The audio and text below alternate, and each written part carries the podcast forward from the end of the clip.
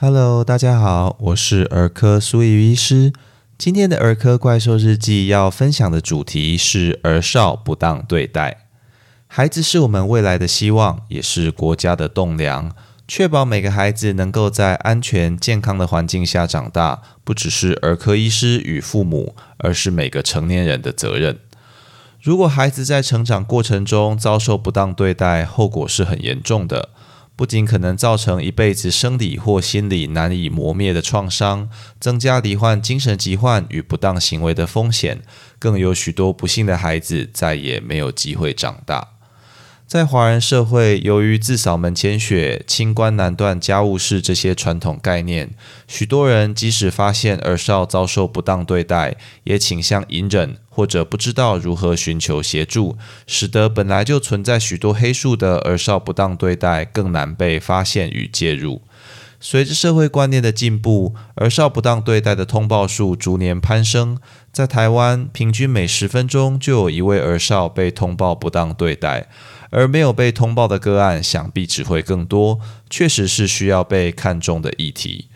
苏医师在教医护人员儿少不当对待时，重点会放在如何辨识遭受虐待或者疏忽的孩子。那这是因为医护人员受儿权法规范，针对儿少不当对待有通报。保密以及配合调查的义务。那当然，今天的短短时间内，我们不可能也没有必要把这些细节一一说明。所以，我会以三个问答的方式来说明爸爸妈妈们容易有疑问的地方，并且以一些实例来介绍特别的儿少不当对待。目的是除了让大家照顾自己孩子时能够多加注意外，也在发现周遭的儿少如果有受到不当对待的状况，能够及早发现，知道如何。寻寻求协助哦。那第一个问题，这可能也是今天最重要的问题了，就是如果我怀疑我身边的儿少遭受不当对待，我可以怎么样来寻求协助呢？那你可以拨打一一三专线。好，这会有专人协助，告知你如何完成通报。那其他相关的资源，例如线上关怀一起来，好 A B C D E 的一这个网页，或者各县市的家庭暴力及性侵害防治中心，简称家防中心，都是可以联系并且通报儿少不当对待的单位啦。但其实大家常常就忘记。如果孩子已经处于紧急的危险中，你也可以直接拨打一一零或者一一九，请警消来协助。那如果怀疑已经有生理或心理的伤害，当然也可以带孩子到医疗院所评估。警消或者医护人员自然就需要负起通报的责任。另外，通报不代表儿少不当对待一定会成立，后续还是需要经过专人评估追踪。所以不要因为担心错报就不通报。多一些人注意孩子的状况，总是好的呢。那第二个问题，儿少不当对待讲的就是儿童虐待吗？其实儿少不当对待大致可以分为虐待以及疏忽两大类。虐待讲的是主动的行为造成儿少生理或者心理的伤害，例如身体虐待。精神虐待、性虐待等等，而疏忽讲的是由于被动的不作为，让儿少遭受身体或者心理的伤害，或者处于风险之中。比如不给孩子吃饭，让太小的孩子独自在家，不让孩子接受预防注射，或者拒绝让生病的孩子接受必要的治疗等。那这些通通都属于儿少不当对待。有一些伤害是显而易见的。例如我们之前介绍过的虐待性脑创伤，或者孩子受到性侵、殴打成伤，这些显然是属于身体虐待或者性虐待。而一些则较难被发现，例如老师因为不喜欢某学生，刻意叫同学排挤该生，或者父母因为孩子不听话就辱骂孩子，使其心理受创，个性变得自卑易怒等等，那这就属于精神虐待，比较难被发现。而疏忽就更容易被大家所忽略了。例如，独留六岁以下幼儿在家，其实是违反儿权法，使孩子处于风险之中；又或者因为照顾者的知识能力不足，让孩子长期处于挨饿、营养不良的状态等等，这些都是属于疏忽。第三个问题，虐待跟管教的界限在哪里呢？是不是因为怕对孩子造成虐待，所以就不能惩罚孩子呢？确实哈，在虐待跟管教这两者之间，必须要根据每个个案的状况来判断。但首先，体罚目前已经是不再建议了。除了研究上对于孩子的行为改善，体罚帮助很有限外，也发现这些体罚呢会对孩子的身心成长造成不良影响。但这并不代表所有的体罚都会构成身体虐待啦，也不是责骂就会构成精神虐待。举例来说，学校老师为了让孩子听话，那打孩子的手心或者罚站说教，那没有产生身体或精神明显的伤害的话，仍能算在管教的范畴。但如果打得太重，造成伤害，因为孩子不听话，当着所有同学的面打孩子巴掌、辱骂孩子，那就有可能造成生理或心理的伤害，而符合虐待的要件。在判断虐待与否时，疑似施虐者的动机虽然是需要考虑，但并不是判断最重要的依据。有没有客观上的伤害产生，往往才是我们所在乎的。例如，没收孩子的玩具，而避免孩子在不合时宜的时间，例如课堂上吃饭时玩耍，并在之后还给他，那这就是属于管教。但因为孩子不听话或者讲话不礼貌，就破坏孩子的玩具作为报复，让孩子心理受伤，就有可能构成精神虐待。那另一个有趣的例子是，现代人我们都很频繁使用三 C 产品嘛。那有的青少年诶就会控诉爸妈不让自己用网络，不让自己打电动，那是剥夺社交跟娱乐的权利，是不是精神虐待呢？其实是这样，如果只是禁止过度使用，没有限制与朋友正常的交流，而且有提供其他正常娱乐的管道，比如跟朋友逛街、打球等，那就绝对称不上是虐待。但如果把孩子长时间禁足在家，例如一整个礼拜都不能出门，也不能跟朋友有任何联系，断了跟外界的联络，那这就有可能符合虐待。所以一切还是要看每个个案的状况才会知道呢。那在听完上面三个问答后，相信各位爸爸妈妈们心里对于儿少不当对待已经有了基本的认识了。再来，苏医师想要提供三个自己实际经历的儿少不当对待案例来分享给大家。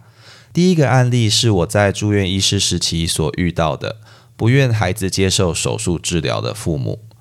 孩子出生后被诊断有先天性心脏病，那以当时的医疗技术判断，手术是可以完全矫治，而且文献报告上矫治后预期的寿命会与正常人相近。但如果不接受这样的手术治疗，孩子极有可能活不过两岁。在经过很多个医师跟家属沟通，清楚说明这个孩子的医疗需要后，父母仍然不同意孩子接受手术。好，那因为孩子的医疗需求是明确的，罹患的也不是预后不明、治疗好处不确定的罕见疾病，所以身为孩子最佳代理人的父母，如果没有办法下合理的决定，这就属于疏忽。啊，因为不作为，造成孩子置于风险之中，或者权益受损。那这个个案后来经过通报后，孩子就接受了手术治疗。其实，在最严重的状况下，为了孩子的权益。当然是可以诉诸法律来剥夺不胜任父母的侵权啦。但两难的事情是，即使是这样的父母，对孩子来说，